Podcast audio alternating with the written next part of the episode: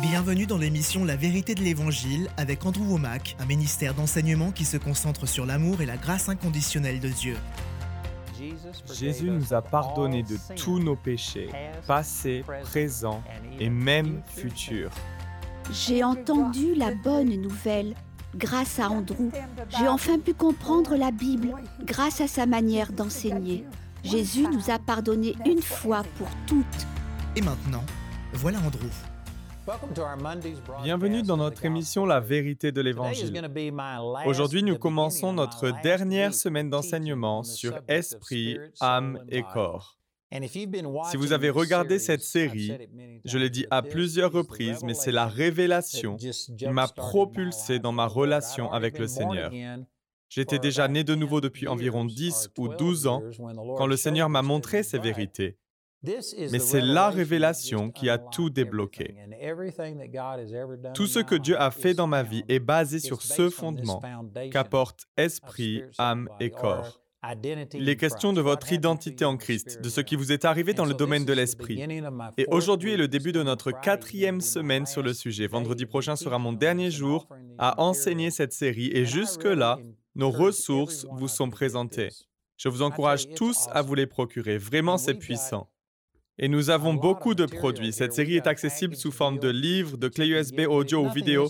Et pour commencer, vous pouvez vous rendre sur notre site Internet, nous contacter et demander le lien afin de télécharger gratuitement la version MP3 des émissions. Vous pouvez l'écouter autant que vous voulez, vous pouvez regarder les vidéos librement. Vous savez que ce n'est pas l'argent que je recherche. Je ne cherche pas à vous vendre quoi que ce soit.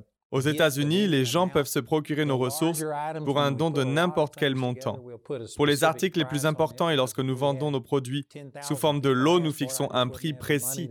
Parce que si 10 000 personnes en faisaient la demande, je n'aurais tout simplement pas l'argent nécessaire pour pouvoir offrir tout cela en une fois. Mais ce n'est pas l'argent qui est notre objectif. J'essaie simplement de vous faire passer un message. Je sais ce que ces vérités ont fait dans ma vie et je sais qu'elles peuvent changer la vôtre. Alors au minimum, rendez-vous sur notre site Internet, contactez-nous et téléchargez nos émissions gratuitement. Faites ce qui est à votre portée, mais je vous encourage à vous procurer cet enseignement. Je vous assure que vous obtiendrez des réponses à vos questions. Peut-être que ce sont des questions que vous ne vous êtes même pas posées, mais que vous les ayez formulées ou pas, les réponses apportées dans cet enseignement sont fondamentales. Je vous encourage à vous le procurer. J'ai déjà enseigné beaucoup de vérités, si bien que je vais appuyer ce que je vais dire cette semaine sur des choses que j'ai déjà partagées. Donc si vous avez manqué quelque chose, retournez en arrière, rendez-vous sur notre site internet awmi.fr ou sur notre chaîne YouTube. Regardez les émissions et établissez les fondations. Donc je vais parler de l'opposition entre la chair et l'esprit. L'enseignement est entièrement basé sur les Écritures, donc je vais maintenant enseigner à partir de la lettre aux Romains chapitre 8. Mais avant de commencer, remarquez que nous utilisons le mot chair, et la Bible aussi, mais nous utilisons ce terme de plusieurs manières. Dans 1 Corinthiens chapitre 15, lorsqu'il est parlé de la résurrection des morts dans la chair, qui viendra lors du retour du Seigneur, il est dit que toute chair n'est pas la même chair, mais autre est la chair des hommes, autre celle des quadrupèdes, autre celle des oiseaux, autre celle des poissons. Ici, le mot chair nous parle de votre peau, de votre épiderme. Voilà dans quel sens ce terme est utilisé ici. Mais le mot chair est aussi utilisé pour se référer à la partie charnelle de votre être. D'ailleurs, les mots charnel et chair sont utilisés de manière interchangeable dans Romains chapitre 8. Et dans ce contexte, il n'est pas question de quelque chose de physique, mais de la partie de votre être qui n'est pas encore sauvée. J'essaie d'expliquer des principes importants, mais je sais qu'il y a des gens qui regardent cette émission et peut-être que c'est la première fois que vous entendez cela et que vous n'avez pas la base nécessaire apportée par l'enseignement de ces trois dernières semaines. C'est difficile pour moi de tout réexpliquer, c'est la raison pour laquelle il vous faut vous procurer nos ressources. Mais laissez-moi vous dire rapidement que lorsqu'il s'agit de la chair, votre esprit est la partie de vous qui est née de nouveau. C'est la partie de vous qui a changé. Elle est déjà aussi sauvée qu'elle ne le sera jamais. Votre esprit est parfait, il est aussi parfait maintenant qu'il le sera dans l'éternité. Mais vous avez toujours un corps, c'est ce que vous pouvez voir. Nous avons un corps physique et à l'intérieur de ce corps, j'ai une âme qui est ma partie mentale et émotionnelle. C'est ce que la plupart des gens appellent la personnalité. Et si mon esprit n'a pas été renouvelé par la parole de Dieu, si ma pensée n'est pas alignée sur celle de Dieu, eh bien, elle donne de la place à ma chair. Mais la chair ici ne se réfère pas seulement à votre corps physique, elle se réfère à toute partie de vous qui n'est pas renouvelée, qui n'est pas sous le contrôle du Saint-Esprit. Que ce soit votre corps, vos actions, que ce soit votre âme, votre partie intellectuelle, vos mauvaises manières de penser, c'est ce que la Bible appelle ici la chair. Donc lisons Romains chapitre 8, verset 1, où il est dit, Il n'y a donc maintenant aucune condamnation pour ceux qui sont en Christ Jésus, qui marchent non selon la chair, mais selon l'Esprit. Saviez-vous qu'il existe plusieurs traductions qui prennent ce premier verset de Romains chapitre 8, verset 1, et dit seulement, Il n'y a donc maintenant aucune condamnation pour ceux qui sont en Christ Jésus, point final. Et elle laisse de côté cette phrase qui marche non selon la chair, mais selon l'esprit. Et je suis d'accord avec cette phrase, qu'il n'y a aucune condamnation. À cet endroit, le mot grec traduit par aucune signifie absolument zéro, non existant. Il s'agit d'un négatif absolu et sans réserve. Cela veut dire rien, nada, zéro, absolument aucune condamnation pour ceux qui sont en Christ Jésus. Et je suis en accord avec cela de la part de Dieu. Mais par exemple, j'enseigne beaucoup sur ce sujet. Dieu ne nous impute pas nos péchés. Il a imputé nos péchés à Jésus et nous ne sommes pas punis pour nos fautes. Le châtiment a déjà été infligé à Jésus. Et lorsque vous faites de Jésus votre Seigneur, Dieu ne vous donne pas ce que vous méritez. Sa relation avec vous n'est pas basée sur vos performances, mais sur votre foi en Jésus. J'enseigne beaucoup ces vérités. Et donc il y a des gens qui prennent cela et qui disent gloire à Dieu. Le péché n'a pas de conséquences. Je peux vivre dans le péché. Je vais faire ce que je veux. Je vais dépasser les limites de vitesse. Je vais me mettre à voler. Je vais faire n'importe quoi parce qu'il n'y a pas de conséquences au péché. Mais ce n'est pas vrai. Il n'y a pas de conséquences de la part de Dieu. Dieu ne va pas vous punir pour ce que Jésus a déjà porté.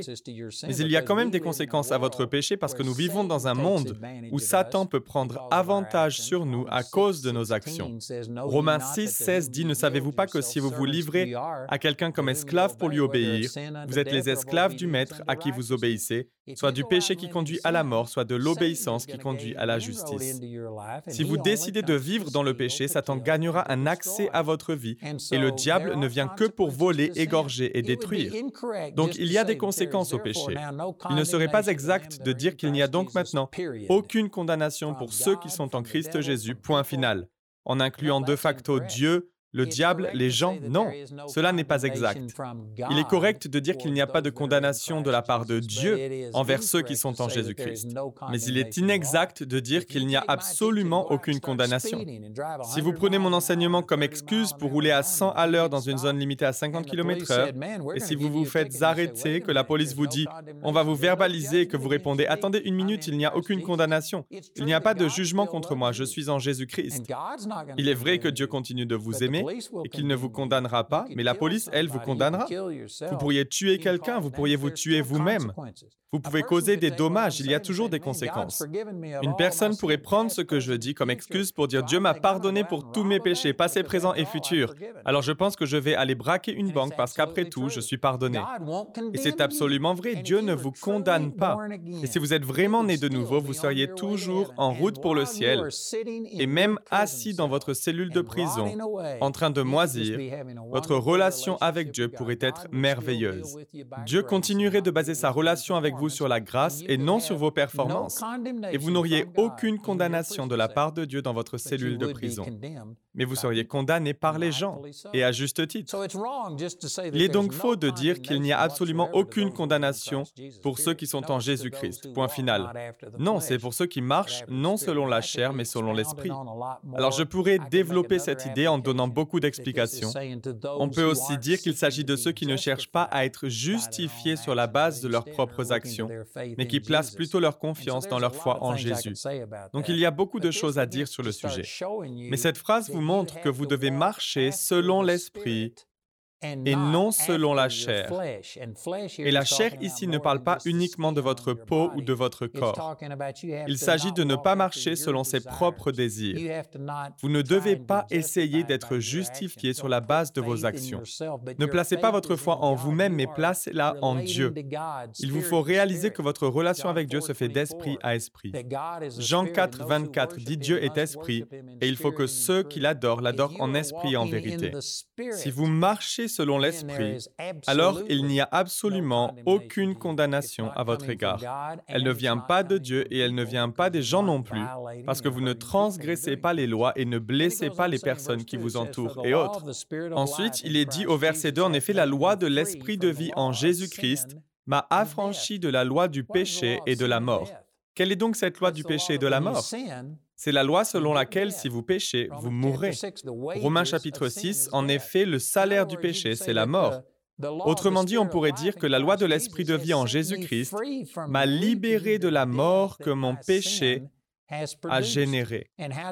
Et comment est-ce arrivé? Le verset 3 explique, car chose impossible à la loi, parce que la chair la rendait sans force, Dieu a condamné le péché dans la chair en envoyant à cause du péché son propre Fils dans une chair semblable à celle du péché, en parlant de la chair de son Fils Jésus. Votre péché et mon péché ont été jugés en Jésus. Et au verset 4, et cela afin que la justice de la loi fût accomplie en nous qui marchons non selon la chair, mais selon l'Esprit. Donc ce que je veux faire cette semaine, c'est de parler du conflit, de la guerre qui a lieu entre la chair et l'Esprit. Et à nouveau, la chair ne se réfère pas seulement à votre peau, à la partie tangible de votre corps, elle fait référence à votre pensée non renouvelée, à vos mauvaises actions, tout ce qui dans vos pensées, votre volonté, vos émotions, vos actions est contraire à ce que Dieu a accompli dans votre esprit. Vous êtes une toute nouvelle personne dans l'esprit, mais vous avez toujours un corps et une âme qui ne sont pas sauvés. Ils ont été achetés, mais ils n'ont pas encore été sauvés. Le paiement n'a pas encore pris effet. Vous avez encore un corps qui est sujet à la maladie, aux défaillances, aux mauvaises actions. Vous avez une pensée qui peut être mauvaise ainsi que des humeurs ou attitudes qui peuvent être négatives. Mais dans votre esprit, vous êtes parfait. Votre esprit est déjà complet. il y a un combat qui se déroule entre la chair et l'esprit. Et Romains chapitre 7 en parle beaucoup. Permettez-moi de revenir en arrière et de partager certains principes tirés de Romains uh, chapitre 7. Nous avons ici l'apôtre Paul qui parle. Et il dit au verset 14, Nous savons en effet que la loi est spirituelle, mais moi, je suis charnel, vendu au péché. Il serait nécessaire d'approfondir ce verset et je n'ai pas le temps d'apporter toute l'explication nécessaire, mais permettez-moi de préciser rapidement que lorsqu'il dit ⁇ Je suis charnel, vendu au péché ⁇ il fait référence à son corps et à son âme qui sont encore charnels. Le mot charnel est le mot grec sarx. Ce même mot se traduit par chair. Et le terme sarx signifie littéralement si vous le cherchez dans la concordance Strong, il veut dire la chair dépouillée de sa peau. Autrement dit, ce n'est pas seulement la peau, mais la chair, c'est-à-dire littéralement la viande. Par exemple, dans l'expression chili con carne, saviez-vous que le mot carne est un dérivé de ce même mot? C'est un dérivé du mot charnel. Donc, quand vous parlez de chili con carne, vous parlez de chili avec de la viande. Quand vous dites qu'une personne a un esprit charnel, en gros, vous l'appelez une andouille. Amen. C'est de cela qu'il s'agit. Il est simplement question d'une personne qui est dominée et contrôlée par ses cinq sens et non par son esprit né de nouveau par son identité en Christ. À nouveau, si vous avez manqué une partie de cet enseignement, vous ne saisissez peut-être pas la profondeur de cette révélation. Essayez de revenir en arrière et de regarder depuis le début. Mais c'est votre esprit qui est né de nouveau. Et dans votre esprit, vous êtes parfait et vous êtes complet. Vous avez la pensée de Christ. Vous avez la même puissance qui a ressuscité Christ d'entre les morts. Vous avez l'amour, la joie, la paix, la patience, la bonté, la bienveillance, la foi, la douceur et la maîtrise de soi. Toutes ces choses sont présentes dans votre esprit. Et le problème chez de nombreux chrétiens après qu'ils soient nés de nouveau, et que bien que leur esprit ait été entièrement changé, scellé par le Saint-Esprit, qu'ils aient toute cette vie et toute cette puissance à l'intérieur d'eux, ils vivent selon la chair, dans leur intelligence non renouvelée, en ignorant leur identité en Christ. Et il est dit au verset 8 de Romains chapitre 8 que ceux qui vivent selon la chair ne sauraient plaire à Dieu. Vous ne pouvez pas entrer en relation avec Dieu selon la chair, parce que Dieu est esprit et il faut que ceux qui l'adorent l'adorent en esprit et en vérité.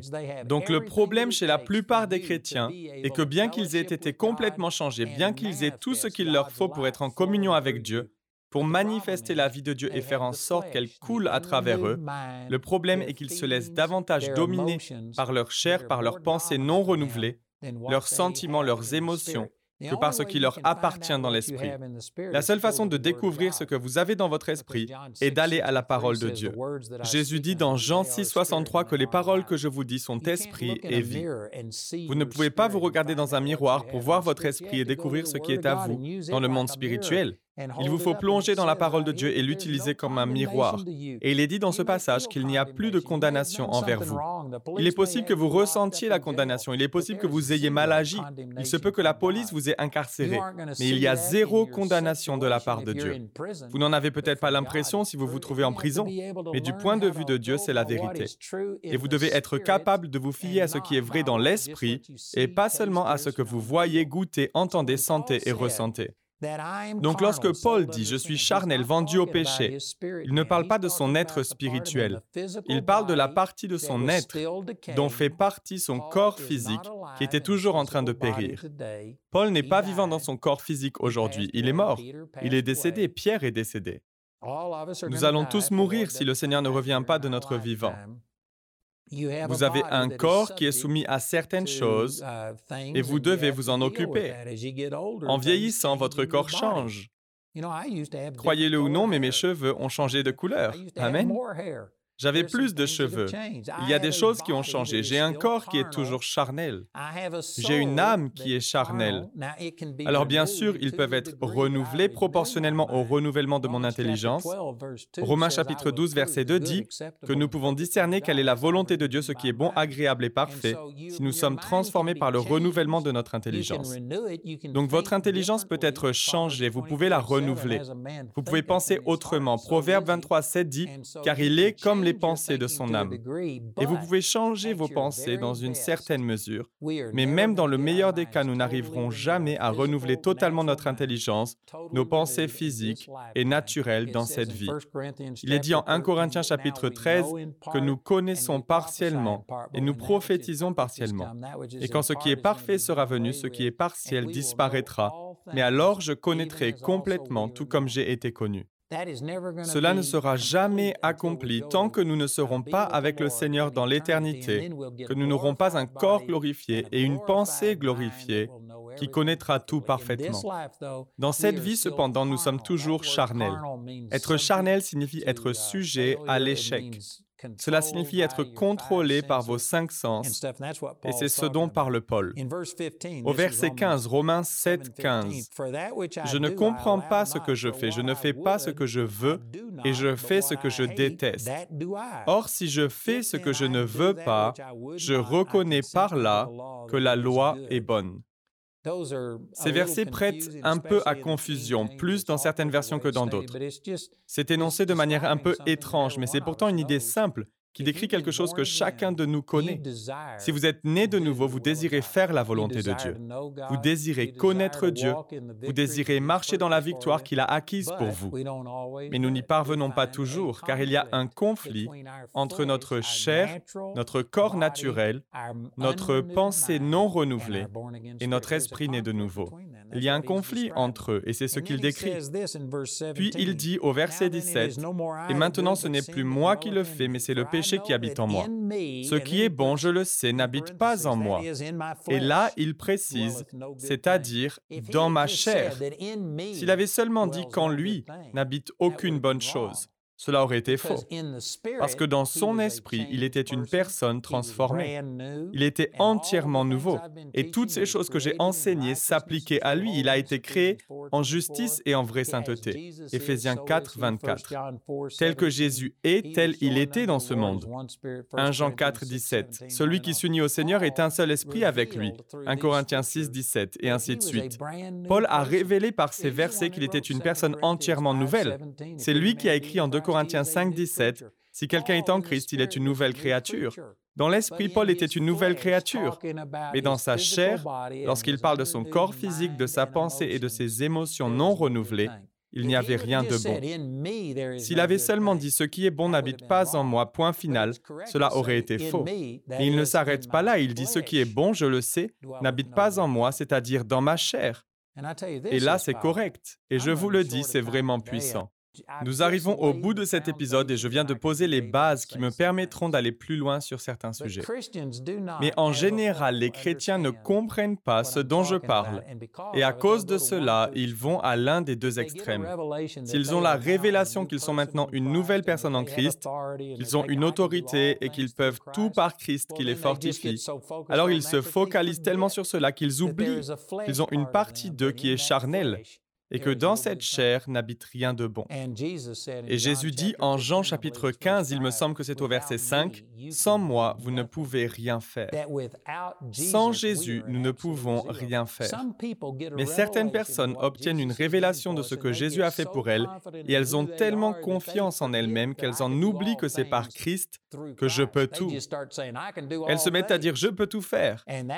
Et cela va vous attirer de sérieux ennuis parce que vous avez une chair. Vous avez une partie de vous qui n'est pas née de nouveau et qui est susceptible d'être remplie d'orgueil, d'être arrogante et de faire toutes sortes de mauvaises choses. Proverbe chapitre 3 nous enseigne Confie-toi en l'Éternel de tout ton cœur et ne t'appuie pas sur ton intelligence. On pourrait aussi dire et ne placez aucune confiance dans votre chair. L'apôtre Paul dit dans Philippiens au chapitre 3 que nous sommes les vrais circoncis qui ne mettons point notre confiance en la chair. Et pourtant, c'est l'homme qui nous a appris que nous sommes une personne entièrement nouvelle en Christ. Vous voyez, les gens se placent soit à cet extrême en disant je peux tout, mais ils oublient que c'est par Christ et ils oublient qu'une partie de leur être est chère, qu'elle facilite l'accès à Satan dans leur vie et qu'il faut constamment refuser ce qui vient de la chair et ne pas placer sa confiance en elle.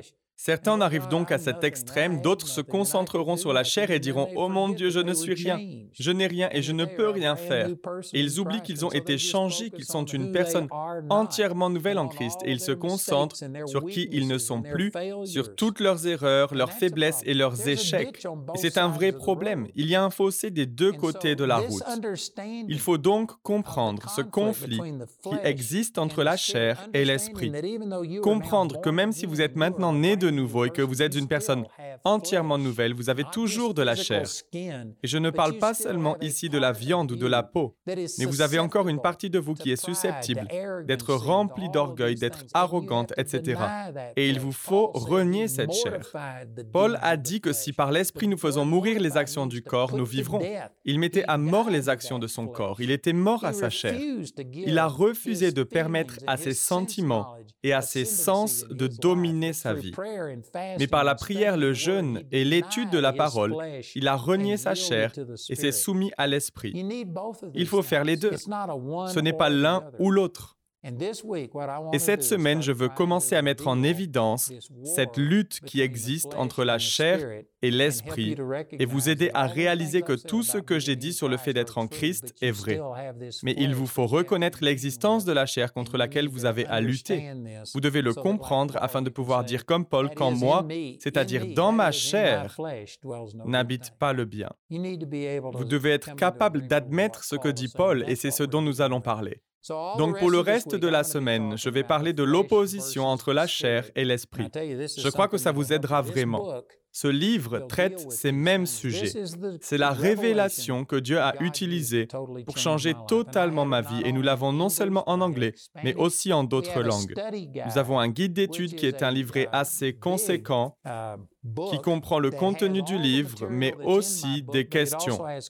Il est fait pour que vous puissiez former d'autres personnes à ces vérités. Nous avons des CD, des DVD et nous avons également une version illustrée d'Esprit à mes corps. Écoutez notre annonceur et appelez-nous, écrivez-nous aujourd'hui.